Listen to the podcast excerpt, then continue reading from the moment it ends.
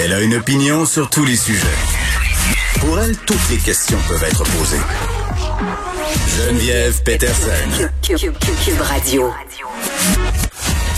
Salut, bienvenue à l'émission. Aujourd'hui, évidemment, on va parler de COVID-19, mais pas que. On aura euh, d'autres choses pour vous. On va avoir notamment Yann Lafrenière, qui est ministre responsable des Affaires autochtones. Il a fait des annonces, euh, un investissement de 15 millions pour favoriser la sécurisation culturelle. Vraiment hâte de demander ce que ça veut dire à l'égard euh, des membres des Premières Nations et des Inuits dans le réseau de la santé et des services sociaux. Là, on peut s'imaginer que c'est dans la foulée de l'affaire. Et chacun, ça fait pas longtemps qu'il est en poste, Monsieur Lafrenière, quand même. Il faut donner la chance aux coureurs, mais mettons, hein, je dirais ça comme ça, pour être poli, que est haute ou que la barre est basse parce qu'évidemment, on n'a pas fait grand-chose euh, jusqu'à maintenant euh, concernant euh, le cas et le statut des Autochtones dans les services de santé. Mais je suis curieuse de l'entendre sur ce qu'il va faire parce qu'il a quand même promis une annonce aux 15 jours hein, d'ici Noël. Donc, c'est beaucoup beaucoup de cadeaux. On verra concrètement si ce ne sont que des paroles parce que je lisais le communiqué de presse tantôt beaucoup de belles phrases, beaucoup de beaux mots, mais il va falloir que ça se traduise en gestes concrets, puis il faudrait que ça se traduise aussi en vraie conversation avec les représentants des Premières Nations. On aura aussi Judith Lucier. Judith Lucier, vous la connaissez, elle est journaliste, elle est aussi, euh, bon, j'allais dire militante féministe, peut-être un peu moins euh, depuis quelques années, mais quand même, vous la connaissez parce qu'elle chroniquait dans le journal Métro, pardon. Et elle a fait une biographie que j'ai trouvée fort intéressante euh, sur la politicienne Lisa Frula. Et ça m'a fasciné de lire ça, de voir euh, tout le processus qu'il y avait derrière. Euh, puis normalement, quand on a ce type de livre-là, on a des ghostwriters. C'est-à-dire que c'est des gens qui sont derrière, qui écrivent et on n'en a pas euh, tellement conscience. Dans le cas de Judith, c'est parfaitement assumé.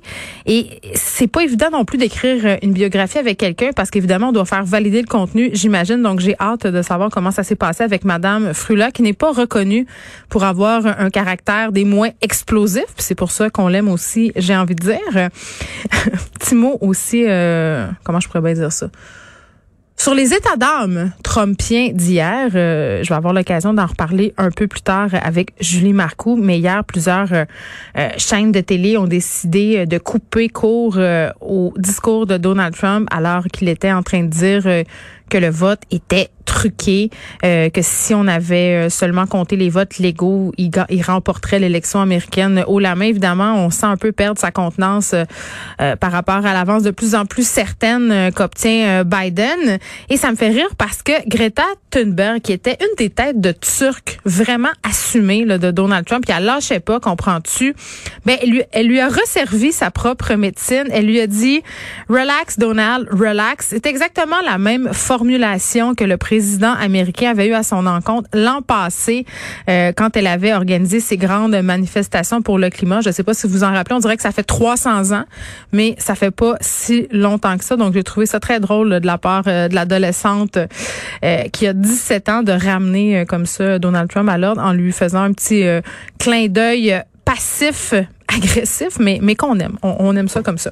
Euh, on se déplace du côté du Saguenay. Vous vous rappelez, avant hier, on a parlé avec le Poprio du resto euh, Temaki. C'est un resto euh, de sushi de Chicoutimi assez connu et reconnu aussi à l'échelle provinciale.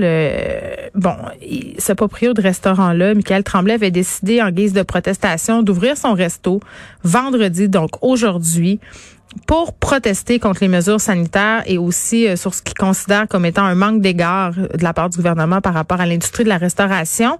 Euh, on lui reparle parce que là, les choses ont légèrement évolué. Michael Tremblay, bonjour. Oui, bonjour.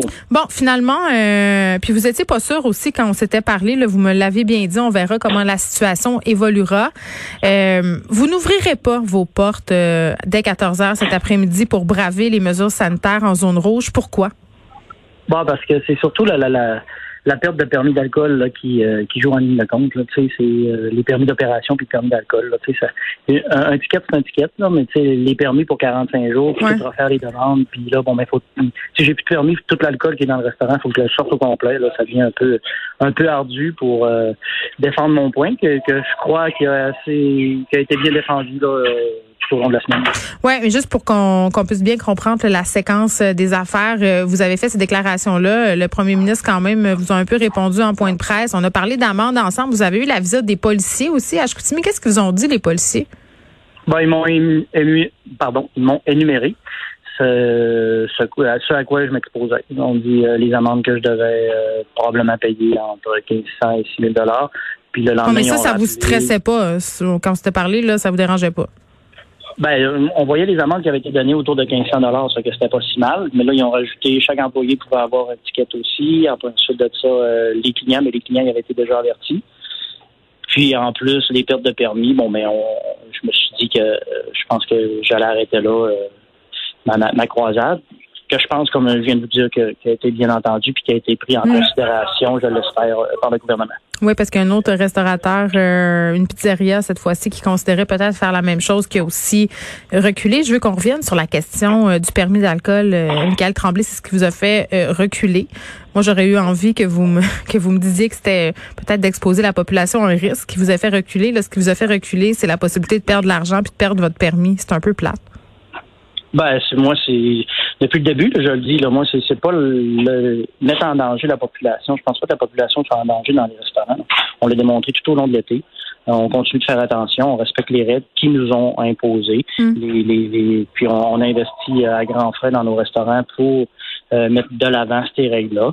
Et puis, on a vu qu'il n'y a pas eu d'éclosion dans les restaurants à date. C'est sûr que peut-être la semaine prochaine, s'il réouvre, il va peut-être m'avoir. Là. Je te parle que pour, pour, pour le mm. moment, bon, mais il n'avait pas eu. Puis euh, c'est vraiment ça. Je tiens mon point, puis euh, j'en démords pas. Bon, euh, est-ce que vous avez eu beaucoup d'appui? Parce que je comprends qu'il y a une partie de la population qui vous a appuyé, mais en terminant, Monsieur Tremblay, est-ce que de la part des restaurateurs, que ce soit des restaurateurs de la région, mais du milieu de la restauration en général, est-ce que vous êtes content ou déçu de la réaction? Ben, je pense qu'on aurait pu faire un front commun, dire OK, on se parle ensemble, puis on dit on, ouvre symboliquement. La porte est mm. débarrée, mais on fait pas, on n'accueille pas de clients juste pour passer un message. Euh, j'ai été, j'ai été seul à, seul à le faire, mais euh, c'est pas plus grave que ça. Je pense que c'est le message a, passé, puis euh, j'ai fait mes demandes aussi. On a la ministre euh, des Affaires municipales qui est ici à Chicoutimi, Madame Laforêt, ouais. à qui j'ai envoyé une lettre, à qui j'ai parlé par texto qui était sensible à notre cause et puis qui allait regarder qu'est-ce qu'il pouvait faire pour donner la possibilité aux municipalités de nous aider. Ben, en tout cas, on va vous souhaiter euh, bonne chance, Michael Tremblay, dans tout ça. Euh, j'espère euh, aussi que vous allez arrêter d'avoir une augmentation des cas au Saguenay parce que c'est quand même assez inquiétant ce qui se passe. Le nombre de cas par habitant là-bas est quand même assez élevé. Michael Tremblay, qui est chef propriétaire du Temaki à Chicoutimi.